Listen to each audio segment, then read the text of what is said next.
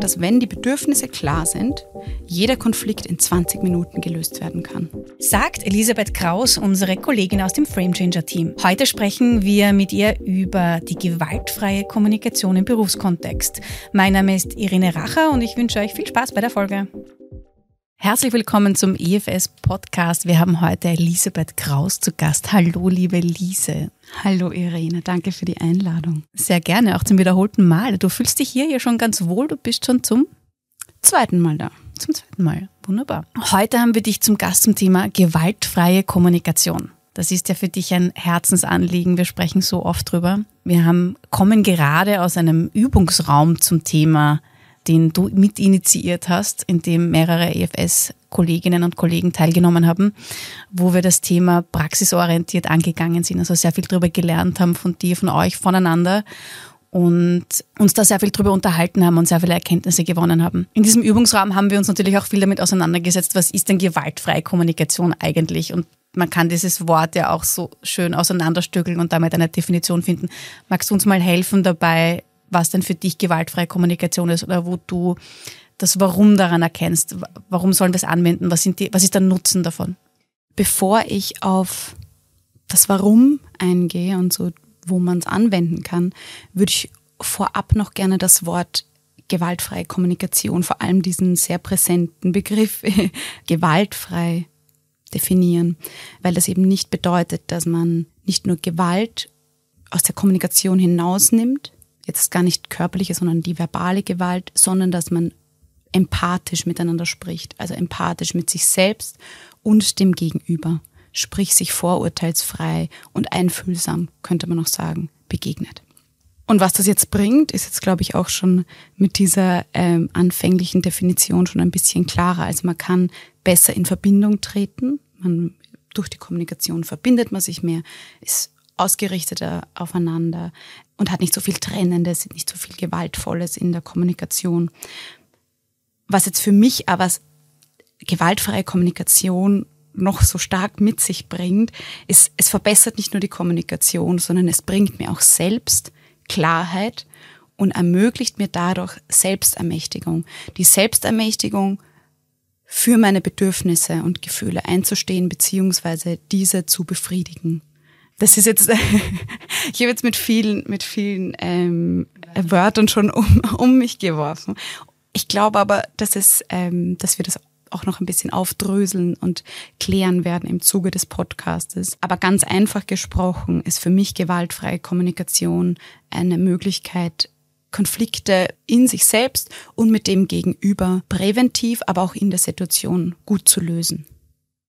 Gewaltfreie Kommunikation ist ja eine von Marshall Rosenberg in den 60ern, 70ern entwickelte Methode, also eigentlich schon ein bisschen älter und mir kommt vor, sie kommt in den letzten Jahren, wird sie immer berühmter, bekannter, bekommt mehr Aufmerksamkeit und ich habe sie vor allem, oder ich nehme sie wahr als vor allem als bedürfnisgerechte Kommunikation. Also es geht sehr stark darum, Bedürfnisse erkennen zu können, Bedürfnisse formulieren zu können im Miteinander. Was ist denn ein Bedürfnis? Gute Frage, große Frage. In unserem Handeln versuchen wir durch alles, was wir tun, Bedürfnisse zu befriedigen. So fange ich mal an. Jeder Mensch hat Bedürfnisse. Bedürfnisse sind so allgemein gültig. Also äh, ich nenne ein Beispiel. Hunger ist ein Bedürfnis, das wir alle kennen. Wir kennen wahrscheinlich auch, viele von uns kennen die ähm, Maslow'sche Bedürfnispyramide, da werden auch schon mal ein paar Bedürfnisse genannt. Ich habe jetzt schon gesagt, Bedürfnisse sind allgemein gültig und Bedürfnisse sind abstrakt. Was bedeutet das? Dass wir jetzt mit einem Bedürfnis sagen wir aus, was wir brauchen, aber es geht noch nicht so weit, dass wir in eine Strategie kommen. Also zum Beispiel ähm, ein Bedürfnis wäre Hunger.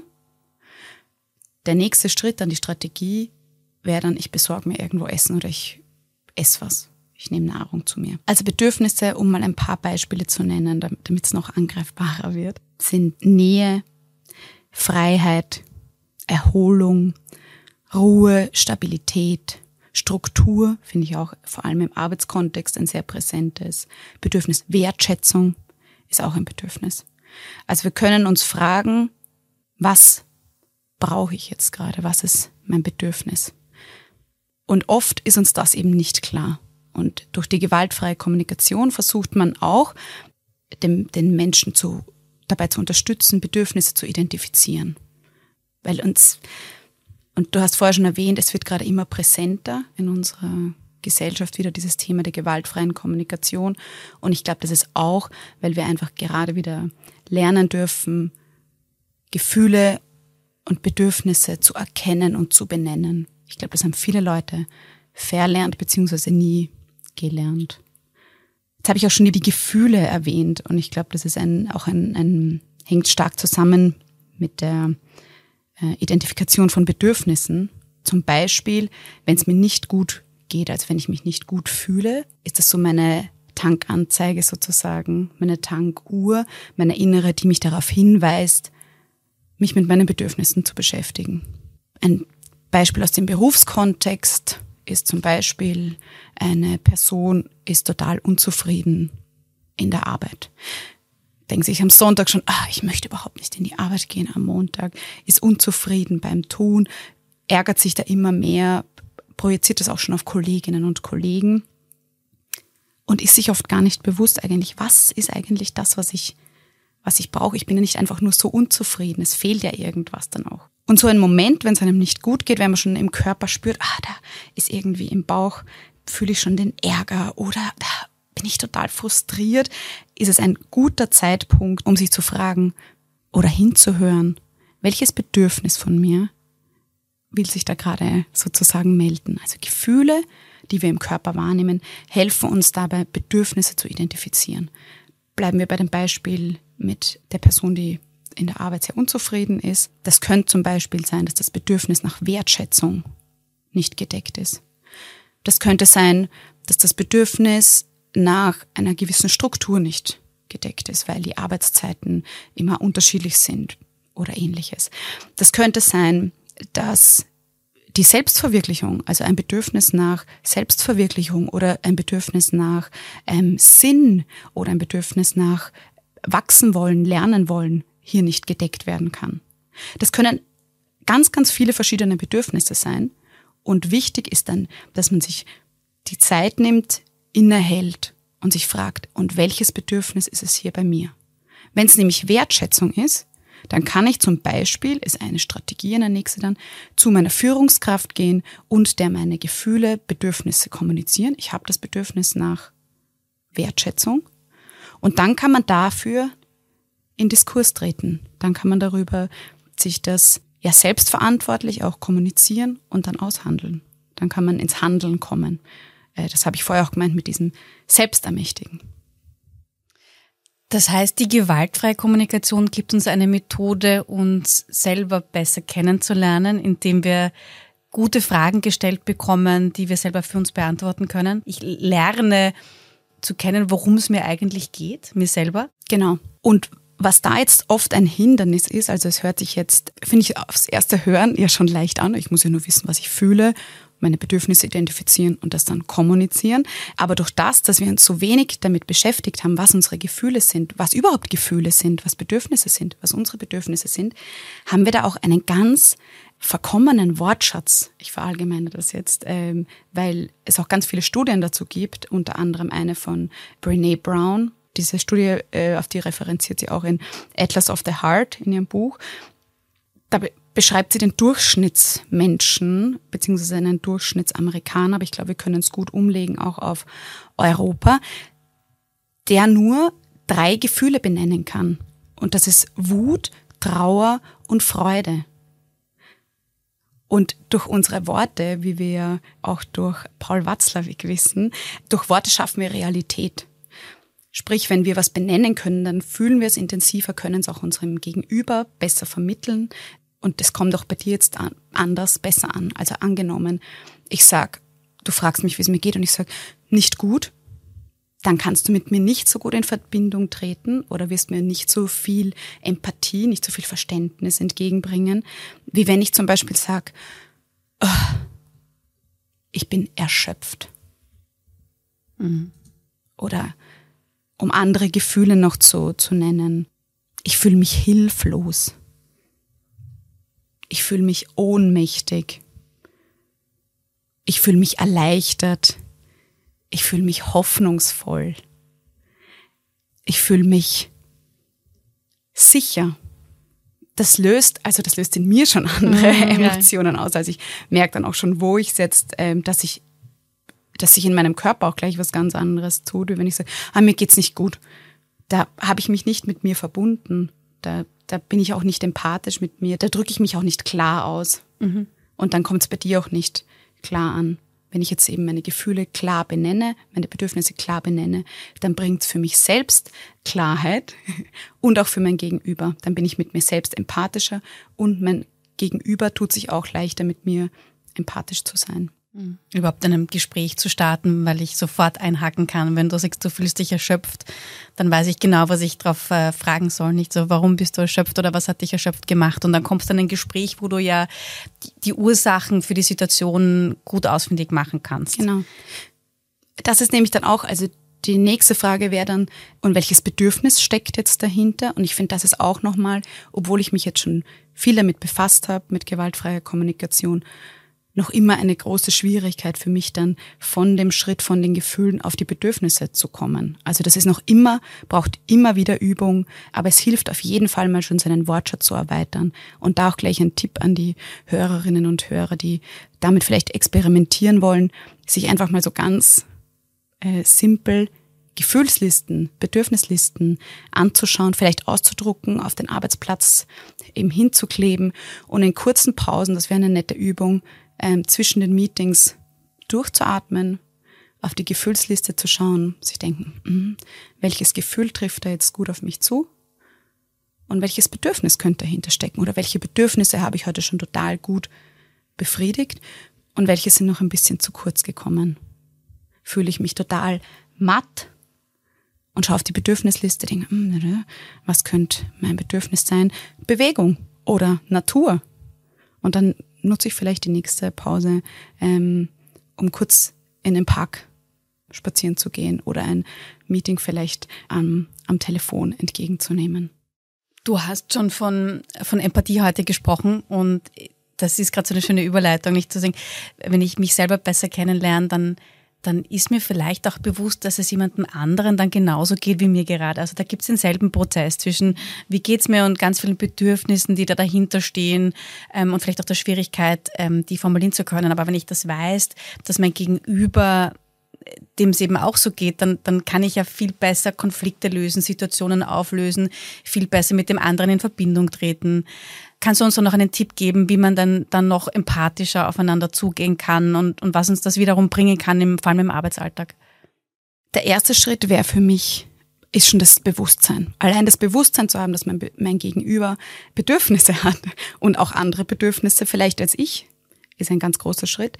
Und der zweite Schritt nach dem Bewusstsein wäre auch schon in Kommunikation treten. Ziehen wir ein Beispiel heran, um es noch, um es noch klarer zu machen. Sagen wir gleich, wir zwei haben ein Meeting, du kommst eine Viertelstunde zu spät, weil du einen Kundentermin davor überzogen hast, weil dir das total wichtig ist, dein Bedürfnis nach Wertschätzung dem Kunden gegenüber, ähm, da noch einen guten Abschluss zu finden, deren Thema gut durchzuarbeiten. Ich hingegen sitze da und wartet schon eine Viertelstunde und mein Bedürfnis wäre, Struktur, Klarheit, Respekt mir gegenüber. Da haben wir einfach zwei unterschiedliche Bedürfnisse. Du kommst dann in den Termin, ich bin frustriert, weil du zu spät bist und dann starten wir da irgendwie schon ja ein bisschen vorbelastet in den Termin. Wenn wir aber unsere Bedürfnisse klar haben, wenn wir öfters zusammenarbeiten und ich dir kommunizieren kann, mein Bedürfnis ist Struktur und dein Bedürfnis ist Wertschätzung zum Beispiel oder du sagst bei mir kann es aber einfach mal passieren, dass ich bei einem Kundentermin überziehe. Dann sollten wir das in die Kommunikation bringen und uns dann gemeinsame Spielregeln überlegen. Zum Beispiel, wenn du länger in dem Termin bist, schreibst du mir eine Nachricht. Ich bin 15 Minuten zu spät. Und ich zum Beispiel, wenn ich meiner Agenda trotzdem folgen will, könnte zum Beispiel diese ersten 15 Minuten schon nutzen und in der Struktur bleiben, zeitgetreu bleiben und da schon mal hineinarbeiten. Das heißt, die gewaltfreie Kommunikation kann uns helfen, Konflikte zu vermeiden genau und durch Konflikte durchzuarbeiten. Im Idealfall schon bevor sie entstehen, unsere Bedürfnisse kommunizieren. Aber Rosenberg sagt auch, darüber kann man jetzt streiten, er sagt, dass wenn die Bedürfnisse klar sind, jeder Konflikt in 20 Minuten gelöst werden kann. Wir haben jetzt schon vorher gehört, Bedürfnisidentifikation ist nicht immer leicht, aber wenn sie identifiziert sind, wenn mir klar ist, mein Gegenüber hat dieses Bedürfnis, ich habe dieses Bedürfnis, dann sollten wir äh, nach Rosenberg in 20 Minuten zu einer Lösung kommen. Mhm. Mm, du hast so ein Alltagsbeispiel gerade genannt, man kommt zu spät. Ich kenne das oft so, dass man, dass man ja dann wahnsinnig schnell in so einer Interpretation verfällt, zu sagen, warum ist denn der schon wieder zu spät gekommen? Äh, der ist respektlos. Also man geht dann immer, man geht dann so in die Schuldzuweisung des anderen über. Und wir haben in unserem Übungsraum ja gelernt, dass da ein Zwischenschritt fehlt sozusagen. Mhm. Äh, also dass man hier schnell in eine Interpretation und in eine Bewertung verfällt und die ja oft zu Konflikten führt. Genau. Also was ganz oft passiert, ist, dass wir eine Situation erleben und sofort in die Interpretation gehen und dann aus dieser Interpretation eine Strategie ableiten, ins Handeln kommen. Angenommen, 15 Minuten zu spät zum, zum Termin und ich denke mir sofort, das ist mir gegenüber überhaupt nicht wertschätzend, ähm, da bin ich schon mal in der Interpretation oder bewerten, die ist ja total unhöflich dann ziehe ich daraus meine Strategie und sage, okay, gut, dann binde ich dich nicht mehr in meine, in die Kommunikation mit ein oder ich arbeite einfach nicht mehr mit dir zusammen. Was Marshall Rosenberg jetzt vorschlägt, sind die vier Schritte, nämlich Wahrnehmung, Gefühl, Bedürfnis und Bitte. Und da dieser erste Schritt, Wahrnehmung, ähm, da nehmen wir die Interpretation voll raus. Da konzentrieren wir uns mal nur auf die Fakten. 15 Minuten zu spät. Das bedeutet noch nicht, dass sich die Person mir gegenüber nicht wertschätzend ähm, oder unhöflich verhalten möchte.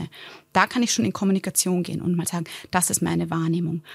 Danach, um der Person auch, meinem Gegenüber, ähm, nochmal klarer eben zu vermitteln, wie es mir damit auch geht, sage ich meine Gefühle, also Wahrnehmung ist der erste Schritt, Gefühl, danach auf die Bedürfnisse eingehen, weil ich das Bedürfnis eben zum Beispiel nach Struktur habe, wenn wir bei dem Beispiel bleiben.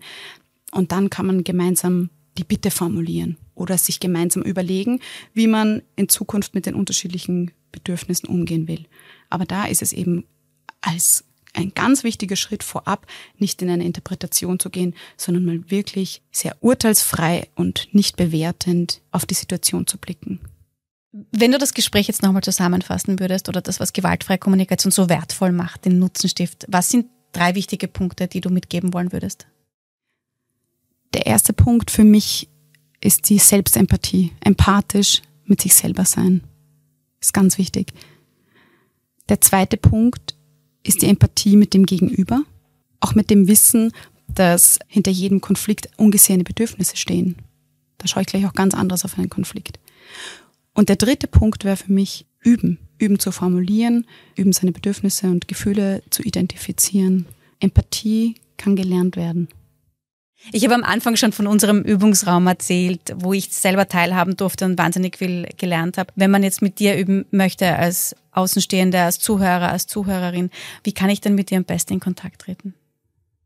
Ich bin ja Teil des Frame Changes Teams wo wir mit einer dialogisch-systemischen Haltung auf Veränderung schauen in Unternehmen. Wir haben dann doch nochmal ein bisschen eine andere Brille als unsere Kolleginnen und Kollegen und achten sehr auf den Menschen, auf Beziehungsarbeit, auf Zusammenarbeit in Organisationen, um sie in der Aufgabenerfüllung oder in der Aufgabe einfach noch stärker zu unterstützen. Also dass sie einfach noch besser werden durch auch Beziehungsarbeit.